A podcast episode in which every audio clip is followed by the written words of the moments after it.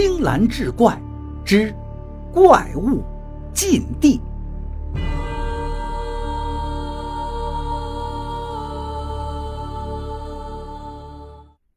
上回说到，邱振云除去吃饭睡觉，就尾随着病人去看这个风神治病。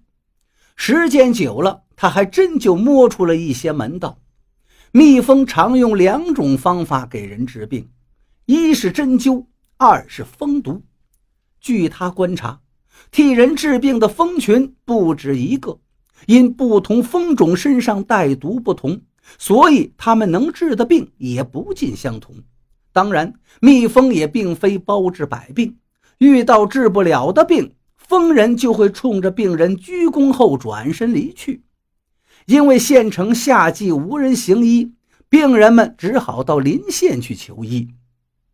了解到这些情况后，邱振云有了一个大胆的念头，他想看一看这些蜜蜂都是在哪儿采的蜜，说不定蜜蜂所采的花朵就是治病良药。几天后，他终于发现，所有蜂群都在一个名叫野蜂岭的地方筑巢。当天晚上，他把自己想去野蜂岭的想法对杜瑞仲一说。杜瑞仲眼睛瞪得跟铜铃似的，劝他千万不要擅闯封神的禁地。杜瑞仲说：“别说夏天无人敢闯野风岭，就是到了冬天，也没人敢去那个地方。几年来，县城出了不少谋财害命的案件呢。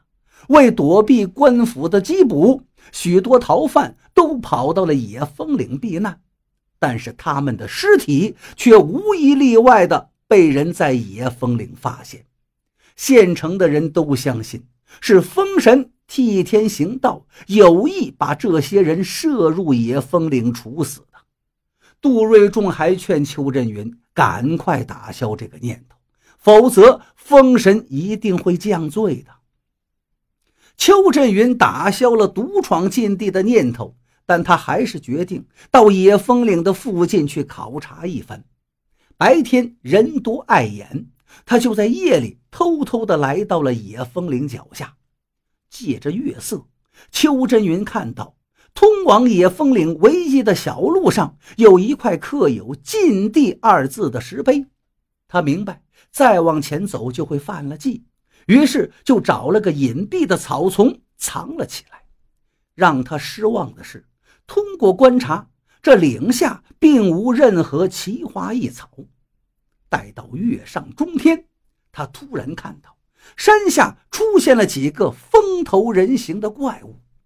虽然他天生胆儿大，也是被吓得趴在草丛中一动也不敢动。那些怪物们也不说话。